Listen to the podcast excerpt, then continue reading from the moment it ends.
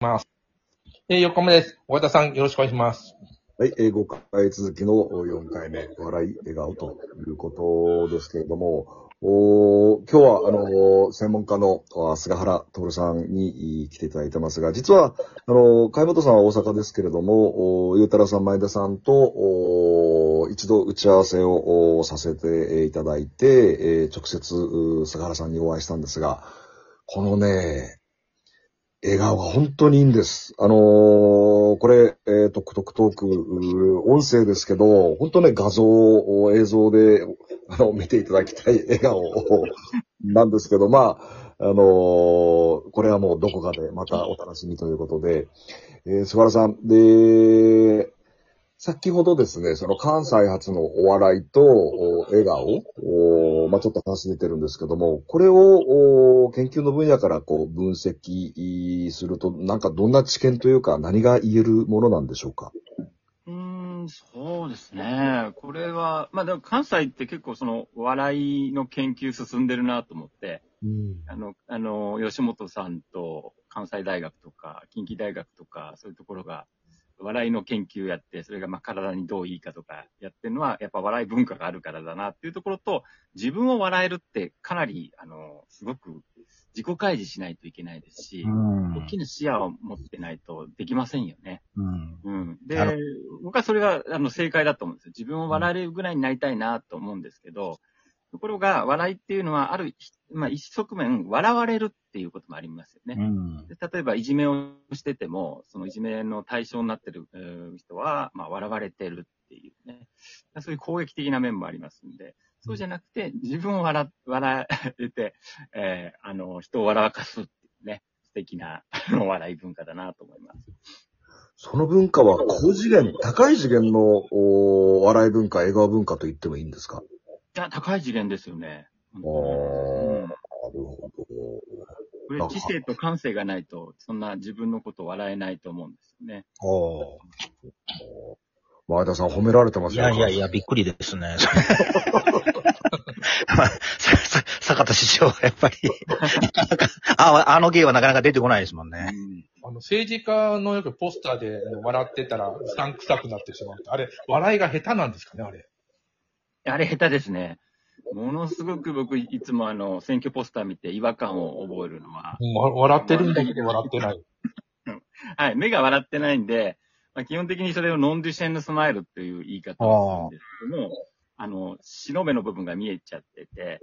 あの、えー目が笑ってないので、あはい。これは愛想笑いだなと。あの、目が笑ってないっていうのは、あの、官僚の、えっ、と、わ割と高級、高級官僚のえー知り合いとなんか、いうの取材したときに、笑、すごいいい、いい笑顔なんだけど、笑ってないんですよ。あの、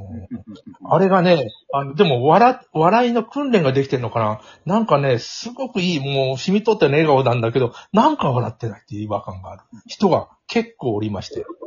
なるほど。まあ、ビジネスとかね、そういう取材の場で、あの、キラキラ笑うのもなかなかあれなんじゃないの？慣れてないっては慣れてないのかな？多分。あの、漫漫才見て笑うのとはちょっと違うのかもしれないけどね。もう、あの、ポスター、選挙のポスターは本当違和感。選挙のポスターは確かにあの、引きつったような人多いよね。引きつったような笑顔が多いよね。カメラマンが悪いのかな？難しいよね、多分ね。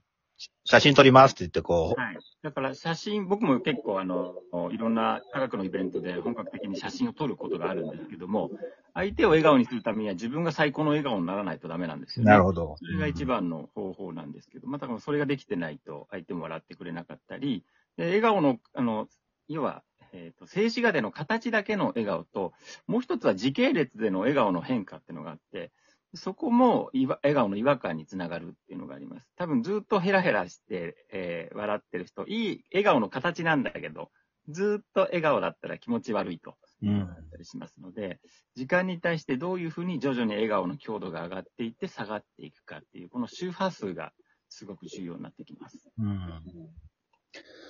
菅原さん、ちょっと、あの、脱線するんですけども、ウクライナのゼレンスキー大統領です。まあ、お笑いというか、まあ、彼はタレントで、えー笑顔と一緒に仕事をしてきたあ人で、今あ、ロシアに侵攻されてこういう状況で、えーちょっと不謹慎な、あのー投げかけをしてしまうんですけども、ゼレンスキー大統領は笑顔を見せちゃダメですか？そうですね。だから、その、えー TPO がかなり変わってきてるので、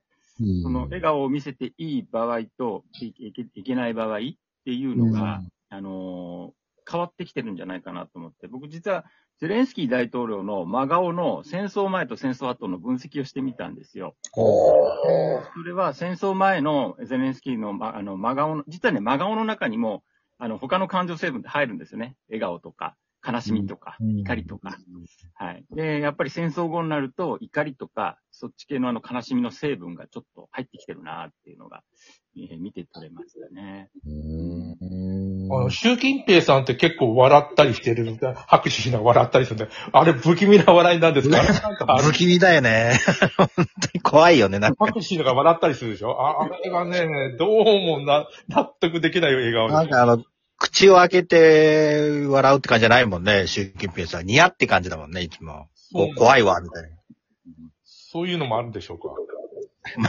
あるだろうね。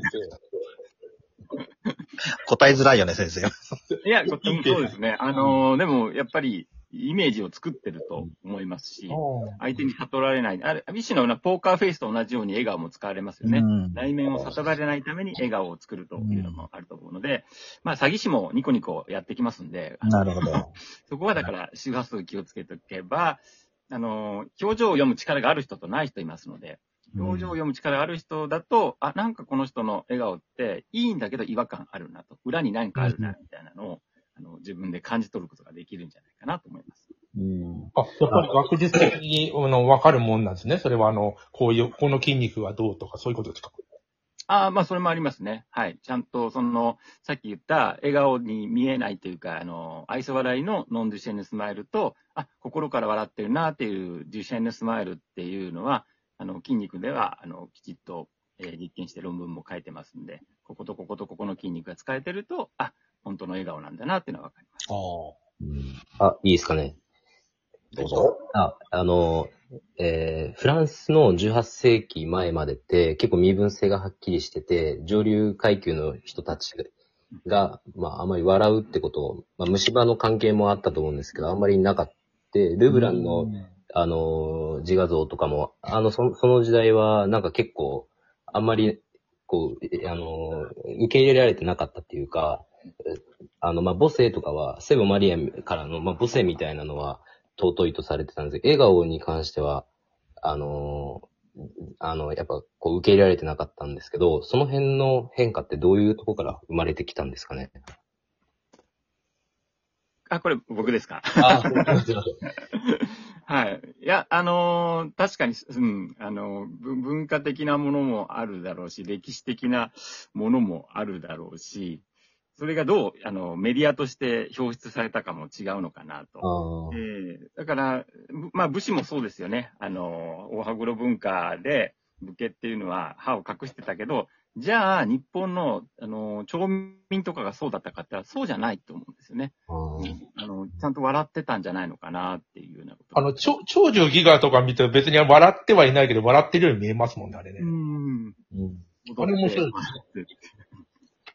カエルとウサギだけど。なんか笑って、笑い転げてるみたいな。だから、そうですね。あの、わあの しもし私もそうですけど、下々の者たちが 笑いを通して生活を支えてたんだろうなとあ思うんですけど、それがね、残ってなかったりとか。公になってないっていうところがある。そう、絵画でも、その油絵でもないですよね、あんまり。あんあんまり印象深い、えーその中世の絵で笑いがあるのわかんないですね。いや、中世はね、多分もう日々の暮らしが大変で、本当お祭りの時とか、日本もそうだと思うんだけど、お祭りの時ぐらいなんじゃないのかな。なんかこう、やっぱりしほほぼほぼヨーロッパだって中世の頃って荘園じゃないですか。あの、9割方、あの、荘園で暮らしてるので、もう、毎日がの農作業をしてたっていう感じだと思うんだよね。現代ってもう、本当エブリデイお祭りみたいな感じですよね。東京なんかにいると、うんここでも毎日がもう、何やってんだろうってぐらいあれなんだけど、中世のってもう本当ずっと労働なんだったと思うんだよもうね、あね。のブブリューゲルでみんな変なに遊んでるようになる。あれでも笑ってはいないもんね。ブリューゲルの作品はね、細かいとこだからね、あの、その、その時の文文化というか、風俗みたいなね、細かく描いてはいるんだけど、笑ってる感じじゃないよね。まあ、お祭りみたいなとこもあるけどね。えっと、笑顔で、笑いで、えー社会を何か変えられるのか、何かを救えるのか、何か変化を起こせることが、起こすことができるのかっていうのをちょっと話していきたいんですけど、菅原さん、ちょっと重いテーマから入りますが、どん底にいる人どん底にいる、うもう本当にメンタルダウンしてどん底にいる人を、笑顔、笑いで、えー救い出すこと、モチベーションを、に火をつけることはできるんでしょうか？どん底にいる人には、やっぱりどん底の共感をしてやるのが一番だと思うんですよね。うんだから、あの、僕もいろんなところで講演させてもらうんですけども、ええええまあ別にあの、美容の関係の方に講演するときは、もう最初から笑顔でいいんですけどもね。